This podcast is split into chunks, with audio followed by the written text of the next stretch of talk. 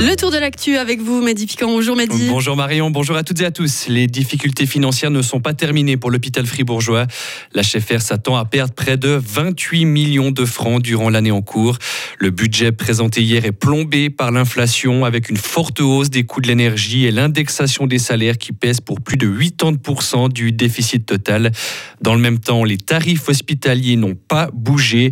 Il faut qu'ils augmentent selon Philippe Muller, le vice-président du conseil d'administration de l'hôpital. Nous devons négocier avec les assurances maladie. Nous voulons le faire. On a eu des tarifs extrêmement stables ces dernières années qui ont été négociés vers le bas sous la pression des assureurs pour voir dans quelles mesures ces compagnies d'assurance font aussi une partie de l'effort en termes de reconnaissance, ne serait-ce que l'inflation, qui est l'ordre de 5-6% euh, selon nos calculs, donc toutes confondues, euh, pour encore une fois là aussi avoir un, appui. Ça va être très compliqué. Vous savez, notre système, dès que vous dites augmentation des tarifs, vous dites augmentation de primes, et donc le cercle est moins vertueux en fonction de où on se situe, mais pour l'hôpital, c'est important de mener ces négociations et on va le faire. Et la chefère attend aussi maintenant que le canton de Fribourg lui vienne en aide pour financer ses coûts liés à l'inflation.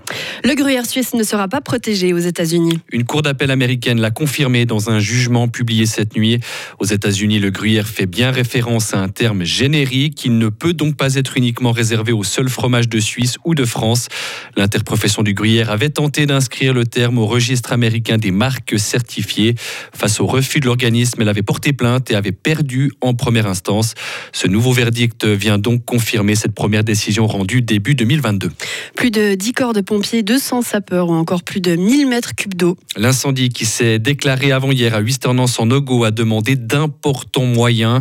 Il a aussi affecté la nature environnante.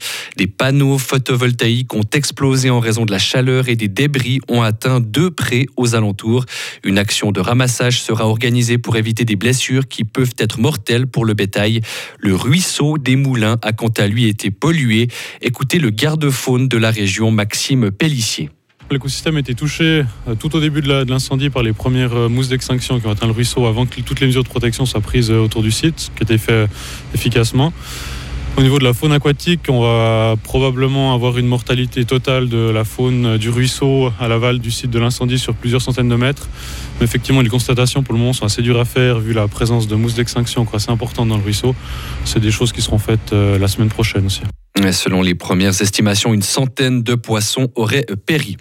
Et toujours dans les rivières, cette bonne nouvelle pour les amateurs de pêche. La saison ouvre demain dans le canton de Fribourg après la pause hivernale. Les lacs de Le Soc et de Pérol sont aussi concernés.